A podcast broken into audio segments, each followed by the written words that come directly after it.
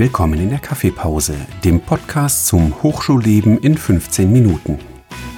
Hier gibt es Informationen zum Studieren und Forschen an der Hochschule Niederrhein. Wir sprechen über Abschlussarbeiten, Forschungsprojekte und spannende Geschichten aus der Hochschule.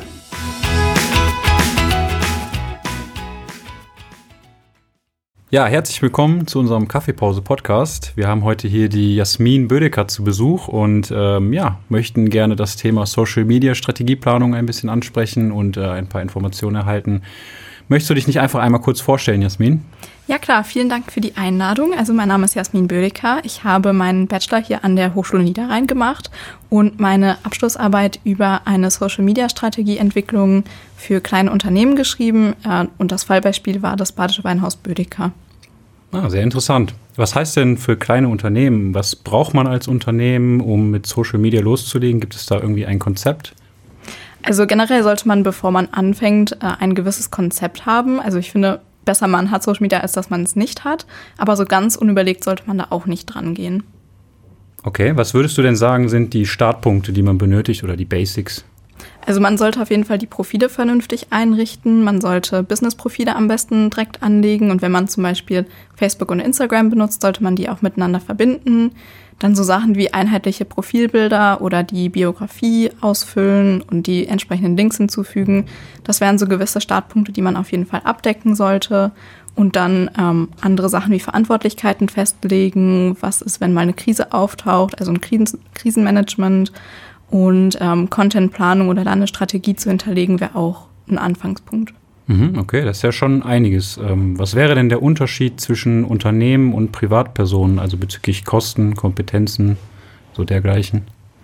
Also grundlegend ist es natürlich unterschiedlich, ob man einen privaten Auftritt auf Social Media hat oder ein Unternehmen einen Auftritt hat, weil ich im privaten Bereich ja ganz andere Schwerpunkte setze. Also da achte ich nicht so sehr drauf, wie viele Follower habe ich. Das sind eher meine Freunde, die mir folgen oder was für eine Reichweite ich da habe oder wie viele Likes meine Beiträge kriegen. Also manche mögen da vielleicht drauf achten, aber im Unternehmenskontext hat man ja gewisse Kennzahlen, die man schon erfüllen möchte und da geht man etwas anders an die Sache dran mit mehr Strategie. Aber als Privatnutzer ist es ja eher Hobby oder man möchte seine Erinnerungen teilen und das ist schon ein anderer Ansatz. Mhm. Jetzt arbeitest du ja bei deinen Eltern im Unternehmen, einem Weinhandel.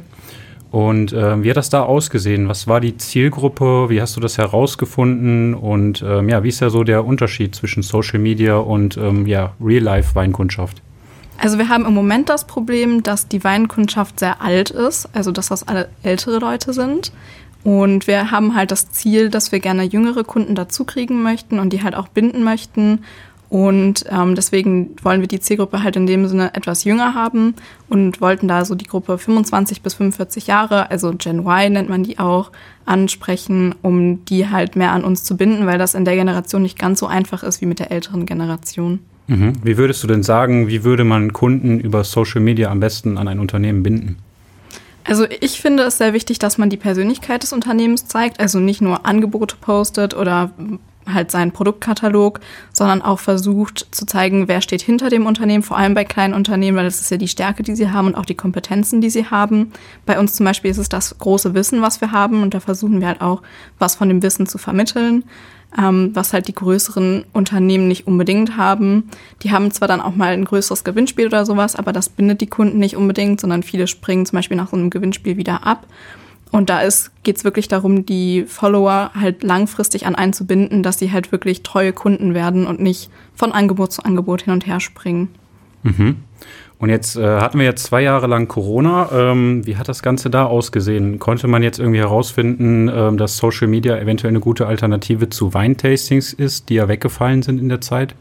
Also wir haben bei uns vor Ort auch viele Weinproben immer gehabt. Also wir hatten zwei große Messen im Jahr, die sind natürlich weggefallen. Und man kann bei uns auch drei Tage die Woche immer von den offenen Proben was probieren. Aber so richtig umsetzen konnte man das nicht ganz. Also manche von unseren Winzergenossenschaften haben dann Online-Tastings angeboten, wo man halt vorher das Paket bestellen konnte mit den Weinen, die probiert wurden. Und natürlich konnte man sich dann die Leute anhören, was sie über den Wein gesagt haben. Aber vor allem so die Atmosphäre hat halt gefehlt, die sonst bei den Weinproben immer mit dabei war.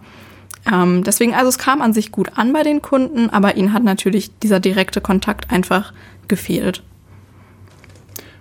Okay, ähm, ja, was würdest du denn sagen, welche Kompetenzen braucht man denn allgemein als Unternehmen, um die Kunden dann richtig über Social Media anzusprechen? Also am besten wäre es natürlich, wenn man einen Social Media Manager oder eine Managerin hätte, aber in kleinen Unternehmen ist es nicht immer unbedingt abbildbar. Also zumindest wäre es schön, wenn man jemand hat, der wirklich interessiert ist an dem Thema und sich da auch fortbilden möchte. Das ist schon mal ein guter Startpunkt. Und dann ist es natürlich auch wichtig, dass man guten Content erstellen kann und auch vor allem viele Ideen hat, weil Social Media halt eine sehr schnelllebige Welt ist und da muss man schon hinterherbleiben, dass man auch relevant bleibt. Und am wichtigsten bei uns fand ich es, Social Media im Unternehmen richtig zu festigen und da so eine Awareness für zu schaffen, weil das bei vielen noch nicht so wirklich angekommen ist, vor allem in den kleinen Unternehmen. Da fehlt es ja öfters an Geld oder so, um die Fortbildung zur Verfügung zu stellen und da wirklich aktuell zu bleiben. Und deswegen geht das an manchen so ein bisschen vorbei und das halt erstmal zu festigen, so heutzutage funktioniert es so und das ist ein wirkliches Werbemittel mittlerweile. Das, das war schon sehr wichtig. Würdest du aus deiner Erfahrung heraus denn sagen, ähm, dass eine kleine Community für euch besser ist oder ähm, wäre es besser, mehr Follower zu haben und mehr Masse anzusprechen? Also natürlich bringt es nichts, keine Follower zu haben, aber am wichtigsten sind vor allem die richtigen Follower. Also man sagt immer, dass ein Fan nicht unbedingt ein Kunde ist. Natürlich bringt es nichts, Social Media ohne Follower zu haben, ähm, aber es ist an sich keine Kennzahl, die man zur Erfolgsmessung nutzen kann, sondern eher sollte man auf die Reichweite oder die Interaktion achten, da das wichtiger ist. Also es gibt auch viele Follower oder Accounts, die nur so Spam-Accounts sind. Natürlich kann man 10.000 Follower haben, aber wenn die Hälfte davon nicht richtige Follower sind, bringt es einem nicht sehr viel. Und vor allem sollte es natürlich auch die Zielgruppe ansprechen. Also bei uns zum Beispiel Wein wäre jetzt nur über 18-Jährige. Das wäre unsere Zielgruppe wenn ich nur unter 18-Jährige habe, die bringen mir nicht sehr viel als Follower, weil das Ziel, was hinter dem Social Media Auftritt steht, ist natürlich halt Gewinn zu steigern durch Verkauf über Social Media. Und ähm, das muss halt schon der Zielgruppe entsprechend sein. Deswegen sollte man schon achten, dass man halt die richtigen Follower anspricht und auch, dass die einem folgen und nicht ähm, eine falsche Zielgruppe anspricht. Ja, was kannst du denn noch so zu den Kennzahlen erzählen, die man erhalten kann? Ja, also auf Facebook und Instagram werden einem ja gewisse Insights zur Verfügung gestellt. Da kann man einmal schauen, wie die eigentlichen Beiträge, die man postet, ankommen, sage ich jetzt mal. Also du kannst sehen, wie oft wurde der Beitrag angeguckt, wie viele Leute haben den geliked, natürlich, das sieht man sowieso. Wie viele Kommentare habe ich, aber auch zum Beispiel, wenn man einen Beitrag speichert, da sieht man auch, wie viele Leute den Beitrag gespeichert haben. Man kann auch sehen, welche Zielgruppe angesprochen wurde, also in welchem Alter die Nutzer lagen, die den Beitrag irgendwie damit interagiert haben. Man sieht zum Beispiel auch was super interessantes, wer hat meinen Beitrag gesehen? Also waren es meine Follower oder waren es auch Leute, die nicht mir folgen? Und bei denen kann ich auch sehen, sind die beispielsweise über Hashtags dazugekommen oder waren das auf der For You-Page? Also wie sind die auf mich aufmerksam geworden? Und dadurch kann man auch Rückschlüsse ziehen, ähm, wie die Leute auf einen aufmerksam werden und da natürlich dann die Strategie noch etwas mehr dran ausrichten. Und das geht sowohl für Bilder wie auch für Reels oder Videos. Stories geht natürlich auch. Und dann gesamt für den äh, oder insgesamt für den Account, den man hat, kann man schauen, welche Leute folgen mir, von wo kommen die, ist auch super interessant, weil wir halt zwei Standorte haben. Das ist immer ganz interessant zu sehen, kommen die Leute aus unserer Gegend oder kommen die von ganz woanders her. Mittlerweile haben wir auch einen Online-Shop, also es ist auch innerhalb Deutschland interessant, aber am interessantesten ist wirklich, sind die Leute lokal bei uns, sind die auf, auf uns aufmerksam geworden und wie sind die auf uns aufmerksam geworden. Mhm, okay, und äh, wie sieht jetzt in dem Fall dann die Strategieentwicklung in Social Media aus?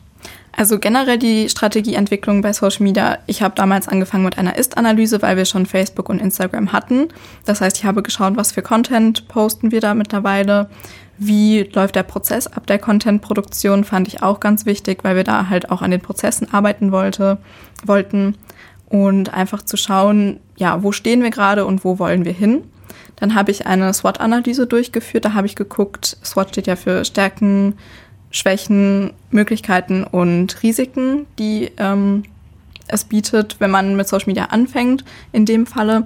Und da habe ich halt analysiert, ähm, wo sind vielleicht Sachen, auf die wir achten müssen, wenn wir mit einer Strategie anfangen wollen? Wo sind wirklich unsere Schwächen, die wir natürlich möglichst weit beheben wollen? Und wo liegen vor allem unsere Stärken, woran wir dann halt auch den Content ausrichten wollen? Dann habe ich auch geguckt, was so der Wettbewerb macht natürlich. Also einmal haben wir den Onlinehandel, der die große Konkurrenz für uns ist, und dann auch so Supermärkte oder kleinere Weinhändler bei uns in der Gegend. Und habe einfach geguckt, wo stehen die, was machen die, was funktioniert gut bei denen und was funktioniert vor allem schlecht bei denen. Ich hatte zum Beispiel eine, die haben ähm, kein Krisenmanagement gehabt. Das war schwierig, weil dann hat man halt gesehen, dass die Leute sich ständig beschwert haben und keiner darauf reagiert hat, was halt auch irgendwie doof ist. Und daraus habe ich dann halt abgeleitet, was unsere Ziele überhaupt sind, wo möchten wir hinkommen. Und uns war es halt wichtig, vor allem die Kunden zu binden, also noch nicht mal so stark fokussiert darauf, dass wir wirklich Umsatz fördern wollen, sondern eher darauf, dass wir die Leute erstmal binden wollen, weil wir unseren Webshop halt auch gerade erst eröffnet hatten und das noch nicht so im Fokus stand einfach. Und von dieser Zieldefinition geht es dann wirklich weiter erstmal zur Zielgruppendefinition. Und da habe ich dann auch, wie gesagt, in der Ist-Analyse geguckt mit diesen Kennzahlen, die ich gerade eben erklärt hatte. Wo stehen wir? Was für Leute folgen uns schon? Ähm, welche Leute sprechen wir mit dem Content bis jetzt an? Und wo möchten wir hin? Also ich hatte ja vorhin auch schon gesagt, dass wir eher junge Kunden binden möchten. Und dann habe ich halt auch geschaut, was für Content auch bei den Jüngeren, auch bei den anderen, also beim Wettbewerb gut ankommt, um einfach da genau zu definieren, wie wollen wir die Leute, die wir ansprechen wollen, auch wirklich catchen und dann an uns binden. Mm, als nächstes bin ich dann zur Kanalauswahl übergegangen. Und wir hatten, wie gesagt, schon Facebook und Instagram, deswegen war das für mich logisch, dass wir das weitermachen. Da haben wir auch relativ ähnlichen Content gehabt und haben da nur die Sprache immer ein bisschen angepasst. Facebook war etwas formeller und Instagram etwas informeller bei uns.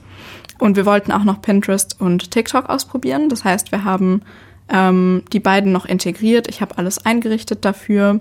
Und wir haben das im Rahmen der Bachelorarbeit erstmal so als Test benutzt, um zu gucken, wie viel Mehraufwand bedeutet das und was bringt uns das Ganze. Und daran habe ich dann den Content ausgerichtet. Also wir hatten vorher schon gewisse Content Pillars, nennt sich das. Das heißt, das sind, das kann man sich vorstellen wie Eimer, ähm, aus denen man dann praktisch immer ähnliche Themen hat, aber die sind inhaltlich etwas anders. Also eins war zum Beispiel Produktvorstellungen. Das heißt, wir haben in der Woche ein, zwei Weinsorten vorgestellt, aber das waren natürlich immer inhaltlich andere, aber an sich war das Prinzip dasselbe. Ein, zwei Mal in der Woche wird etwas vorgestellt. Und da habe ich mich halt dann orientiert, dass wir dann eine gewisse Struktur drin haben, um halt auch die Umsetzung und die Erstellung des Contents halt etwas einfacher zu machen, ähm, dass wir da diese Pillar haben und die halt anpassen können an unsere Zielgruppe, auch einfacher testen können, was kommt gut an, was kommt schlecht an. Wir haben zum Beispiel angefangen, bei den Reels haben wir vorher viele Rezepte gemacht, wir haben auch ein paar DIYs mit angeboten. Das kam im Vergleich super gut an, noch besser als die Rezepte sogar. Ähm, Genau, um das Ganze halt einfach zu strukturieren, dass man halt vernünftig damit arbeiten kann und auch den möglichst kleinsten Aufwand hat und das beste Ergebnis daraus ziehen kann. Und nach der Contentplanung geht's dann halt ähm, am besten in die Implementierung. Da sollte man halt gucken, habe ich überhaupt eine vernünftige Kamera und halt die ganzen Sachen, die ich brauche, um vernünftigen Content zu erstellen. Und nachdem man den Content dann erstellt hat und implementiert, also es gibt einmal die Möglichkeit, dass ich immer alles manuell poste bei mir war der Ansatz, dass ich halt gucke, dass unsere Prozesse, wie gesagt, so gut wie möglich ablaufen und wir auch so wenig wie möglich Zeit investieren müssen, weil Zeit ist Geld natürlich und in einem Kernunternehmen ist halt nicht immer so viel Geld da, wie man vielleicht bräuchte für solche Sachen. Und ich habe in dem Zug zum Beispiel auch ein paar verschiedene ähm, Content-Management-Systeme getestet und habe dann davon eins ausgewählt, worüber der Inhalt automatisch gepostet wird. Das heißt, ich plane einmal im Monat vor, erstelle den ganzen Content, lade den hoch und er wird automatisch gepostet. Dass ich halt wirklich da die kleinste, den kleinsten Aufwand einfach habe. Und dann am Ende sollte man natürlich immer eine Erfolgsmessung durchführen. Also wenn ich etwas getestet habe für eine gewisse Zeit, sollte ich gucken, lief das gut, was lief schlecht, was sollte ich vielleicht nochmal anpassen und das halt einfach regelmäßig zu machen, um zu gucken, ist es noch aktuell, weil vieles ändert sich bei Instagram vor allem und Facebook. Am schnellst, schnelllebigsten ist natürlich TikTok, das ändert sich gefühlt wöchentlich. Da muss man wirklich sehr dranbleiben, um zu gucken, mache ich überhaupt noch das Richtige und bringt es das, was ich überhaupt möchte. Also doch schon einiges, was man dafür beherrschen muss, äh, wie ich, wie ich gerade feststelle. Ähm, wo hast du das Ganze denn gelernt? Hast du das an der Hochschule gelernt oder wo kommen die ganzen Informationen her? Ja, also tatsächlich habe ich das in der ähm, Uni gelernt. Ich hatte ein Vertiefungsmodul Social Media bei Professor Kahler und ähm, ich hatte schon immer Interesse an dem Thema und dann in dem Wahlpflichtmodul hat sich das halt vertieft bei mir.